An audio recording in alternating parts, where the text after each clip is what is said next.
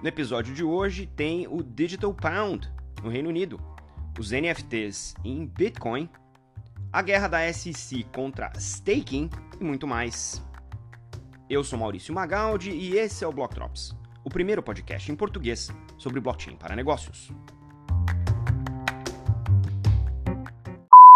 As notícias que você ouve aqui não têm qualquer vínculo com o meu trabalho atual, não configuram nenhuma forma de patrocínio propaganda ou incentivo para o consumo e tem o foco exclusivamente educacional para o mercado.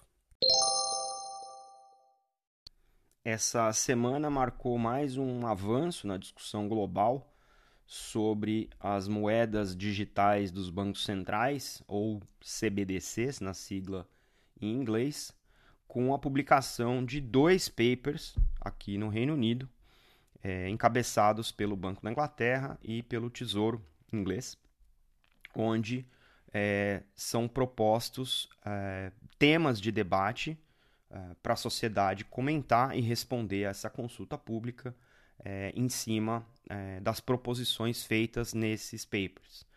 O primeiro paper é um paper tecnológico, bastante denso, não tão extenso, mas bastante denso, que faz considerações do ponto de vista de infraestrutura tecnológica que poderia ser utilizado para suportar é, a, a, proposta de funcionamento né, dessa Libra digital, como eles estão chamando, ou Bitcoin, como o Crypto Twitter apelidou uh, essa, esse projeto, né, essa moeda. E a proposta tecnológica ainda não está fechada, ou seja, não existe uma definição se essa CBDC vai utilizar uma arquitetura centralizada ou uma arquitetura descentralizada e qual seria essa arquitetura? Se seria de repente uma DLT é, privada permissionada, seria uma blockchain pública com níveis diferentes de acesso e privacidade. Então existe ainda é, uma série de considerações tecnológicas que uh, o Banco da Inglaterra e o Tesouro é, esperam que sejam uh, suscitadas nessa consulta do lado da tecnologia. Do lado funcional, o, é um paper, né, o paper de consulta tem 116 páginas e é um paper com várias considerações do ponto de vista funcional. Primeiro que ele assume que vai haver uma redução, até porque os números mostram isso, né, do, da, da dependência do, do, da população do Reino Unido de utilização do papel moeda, e isso é um dos uh, motores dessa discussão, é como que a redução do uso do papel moeda pode levar a uma economia mais digital. Existe sim a consideração de que no país uh, o dinheiro já é predominantemente digital, mas ele é digital do jeito que a gente já conhece, né? É fragmentado, ele existe uh, apenas dentro dos sistemas é, do, dos bancos que são é, isolados, né? então isso gera uma série de reconciliações e ineficiências no mercado e também a falta de padronização entre esses sistemas. É, ele também propõe o uso de uma wallet, né, uma carteira, e essa carteira seria o ponto de interação entre, é, até onde a gente é, conseguiu compreender do paper, entre as corporações, né, as empresas, e o que eles chamam de households, né, os domicílios ou, ou o cidadão do varejo. Né? É, e aí tem outras perguntas decorrentes disso, é o que acontece com o papel dos bancos se o cidadão vai de cara é, interagir diretamente com o dinheiro que é emitido digitalmente por um banco central, independentemente da infraestrutura, como é que isso se reflete no comportamento entre no relacionamento entre o indivíduo, a empresa e os bancos, que são os bancos comerciais, que são os responsáveis por manter essa uh, quantidade de dinheiro em circulação. Então, essa é outro, são outros tipos de perguntas que vêm é, a reboque desse, desse paper, né, dessa consulta. Também existe a preocupação é, do ponto de vista de offline, quando nada estiver funcionando do ponto de vista de é, comunicação com a internet, como que funciona isso, se esse é o último papel ao que se reserva é, o dinheiro físico, Né? E mais do que isso também, essa preocupação com a privacidade. O paper descreve vários níveis de privacidade a depender do caso de uso, são sugeridos alguns casos de uso, mas o nível de privacidade precisa ser discutido, porque obviamente ninguém quer é, que você é, vai comprar um cigarro ou vai comprar um produto e por qualquer outra combinação de dados, o governo tenha a capacidade de proibir, porque ele impede que você utilize o seu dinheiro é, a, pelo seu a, próprio arbítrio. Então, acho que tem discussões importantes e o momento é muito oportuno de que a comunidade cripto se organize para responder de maneira bastante profunda e direcionada esse tipo de consulta para que a gente não chegue no ponto de viver é, numa distopia tecnocrática. E eu acho que a consulta serve justamente para tentar influenciar esse debate público. Quem acompanha há mais tempo o Block Drops Podcast vai se lembrar que bem no comecinho a gente cobriu alguns projetos que envolviam aplicações construídas sobre a blockchain do, do Bitcoin é, e eram projetos que tinham ou sidechains ou layer 2 como RSK, como uh, Lightning Network é, e que é, serviam como uma camada de processamento para depois ser registrado né, e, e liquidado contra é, a blockchain do Bitcoin.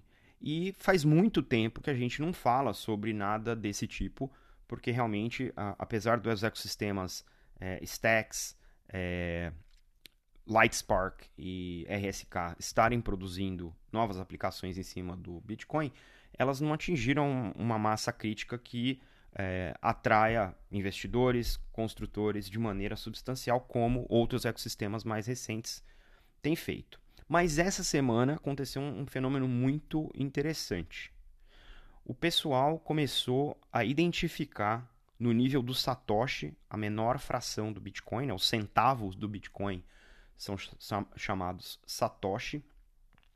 E uh, esse Satoshi agora tem uma inscrição ordinal ou ordinária, em que é possível, na blockchain do Bitcoin, você achar um Satoshi é, único. E esse Satoshi passou a ser encarado como um NFT.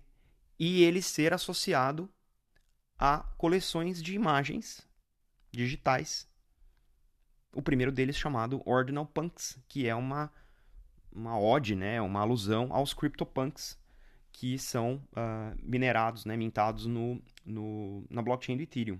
Olha que interessante. Então, essas uh, chamadas Ordinal Inscriptions estão se tornando super populares né, esse ano e já cruzaram a marca dos 50 mil ordinais sendo registrados na blockchain é, do Bitcoin. De um dia para o outro, pularam de 7 mil para 57 mil. Uma coisa maluca, né? E aparentemente é a maneira como o Bitcoin está sendo utilizado, e lembra, o usuário é que determina o uso da tecnologia, para ganhar espaço e voltar a fazer parte das manchetes, além do preço sobe e preço desce, o que para mim, né, que gosto da construção das coisas em blockchain, é super interessante.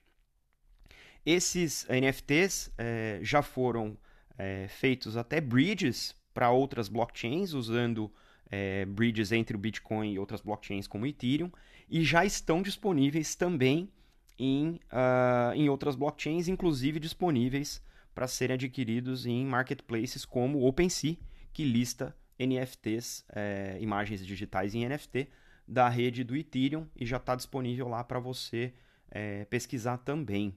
Né? É, a maioria dos NFTs, entretanto, eles estão sendo vendidos num processo de OTC, né? over the counter, são transações diretas usando uma uh, planilha de preço. Olha só que loucura! Então, uh, um dos registros que foi feito nessa planilha é o Punk número 41, que foi vendido por 11,5 bitcoins ou 250 mil dólares, utilizando o processo da planilha, ou seja, né? If there's a will, there's a way. As pessoas querem comprar, eles vão arrumar um jeito de comprar. Isso é muito interessante porque traz o Bitcoin de volta para o centro da discussão da cultura cripto, né? Cria uma funcionalidade em cima da natureza da tecnologia, que é o registro imutável né, da propriedade daquele é, objeto digital particular, né? E agora a, a, os usuários estão começando a ir além das imagens. Estão começando a registrar de maneira mais ostensiva texto, vídeo, aplicações e áudio, né? anexando aqui, entre aspas, o registro nesses satoshis ordinais é, contra esses outros registros digitais para atribuir propriedade reconhecida na rede do Bitcoin. Né? Isso, obviamente, está bagunçando a cabeça dos Bitcoin maximalistas, que são aqueles bem roots, né? Então, os, os Bitcoiners, como eles gostam de ser chamados, e abre uma discussão interessante de se é realmente o melhor uso da tecnologia você registrar propriedade de imagens digitais usando a blockchain da criptomoeda mais valiosa do mercado hoje. Na minha opinião, você está adicionando valor à infraestrutura da tecnologia e isso parece uma discussão longe de acabar. Vamos acompanhar. A SEC, Securities and Exchange Commission, é um dos reguladores do mercado financeiro nos Estados Unidos de maior importância, porque rege os mercados de ações e debaixo da gestão do seu secretário é, nesse momento, o chair Gary Gensler, tem feito uma campanha ferrenha para tentar é, impedir que cripto se torne uma economia relevante dentro da economia dos Estados Unidos, é, utilizando os mecanismos que estão à sua disposição, que é o que a gente chama de regulation by enforcement, né? na falta de leis que esclareçam o funcionamento de uma determinada indústria, as agências que se sentem é, encarregadas de regular esse tipo de prática que tem similaridades com a indústria que eles regulam, vão exercer o poder de é, compliance, né, de controlar o avanço das funcionalidades e dos produtos e serviços que são é, oferecidos através desses novos participantes dessa nova indústria. É isso que a gente está observando no mercado americano quando se trata de cripto. E essa semana a SEC multou em 30 milhões de dólares a Kraken, que é uma das principais é, exchanges centralizadas de cripto, por oferecer o que eles chamam de uma oferta não registrada né, e venda de ativos em cripto no seu programa de Staking as a Service. Vamos voltar um pouco para trás. O que, que é staking? Nas blockchains de Proof of Stake, para você participar da validação, você precisa depositar, que é o staking, uma quantidade X de criptomoeda nativa daquela blockchain para que o seu validador seja ativado e possa passar a validar transações daquela blockchain quando o seu validador é escolhido para fazer esse trabalho.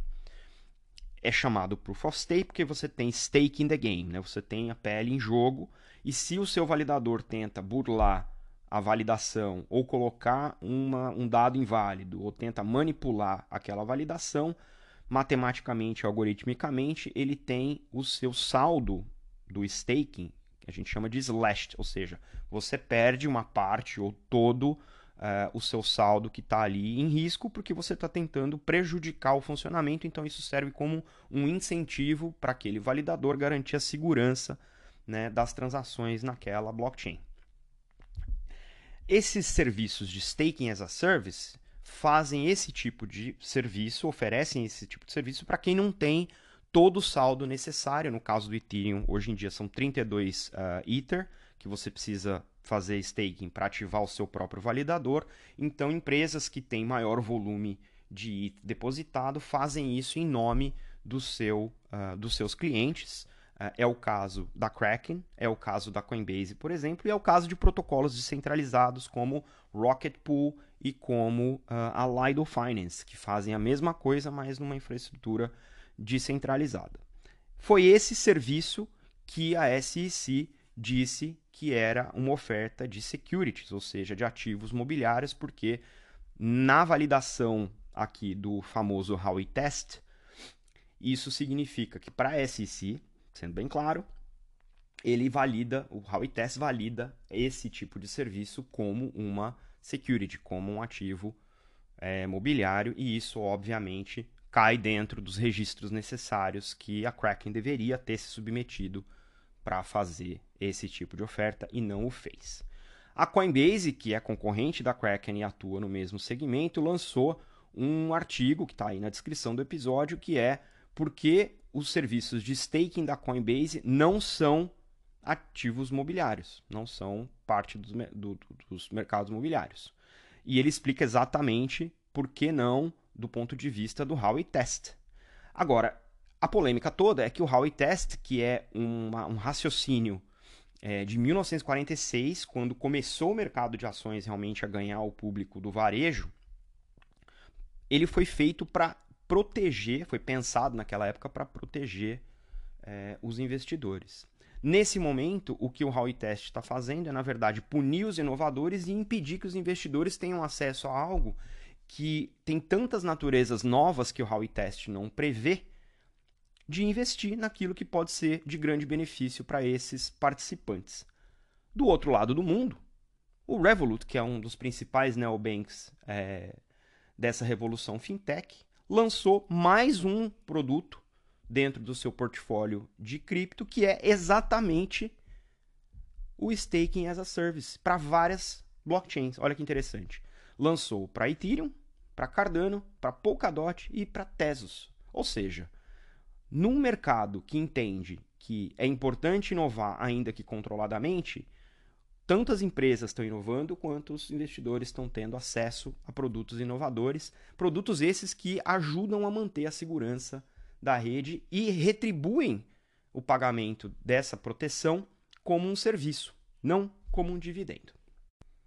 Essa discussão não acaba aqui, a gente vai continuar é, estudando sobre isso, trazendo para vocês. E até lá a gente vai estudar mais o papel do home staking no que tange a proof of stake e staking as a service.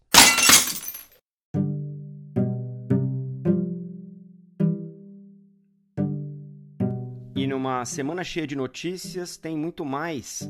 A EVE NFT, projeto brasileiro, lançou um programa educacional para a Web3. Um time de entusiastas lançou o Crypto Club no Brasil, que vai fomentar discussões e educação sobre tudo que envolve cripto. A Arábia Saudita anunciou um projeto de metaverso no Sandbox. Você pode agora jogar Doom direto na blockchain do Bitcoin.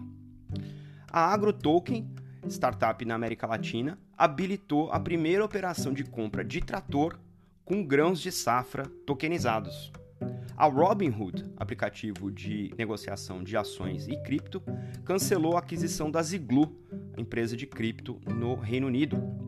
O Parlamento Europeu propõe uma wallet digital com uma identidade eletrônica para toda a região do bloco econômico.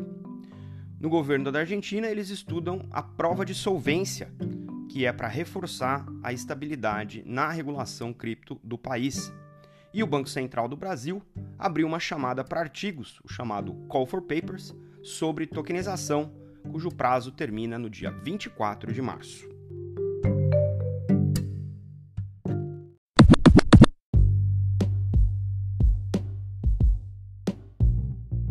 Você pode ouvir o Block Drops Podcast através do Anchor FM, Spotify, Google Podcasts, Apple Podcasts, Febraban Tech e Colab. Entre em contato conosco através do Instagram, Block Drops Podcast, do Twitter em Block Drops Pod e pelo e-mail blockdropspodcast@gmail.com.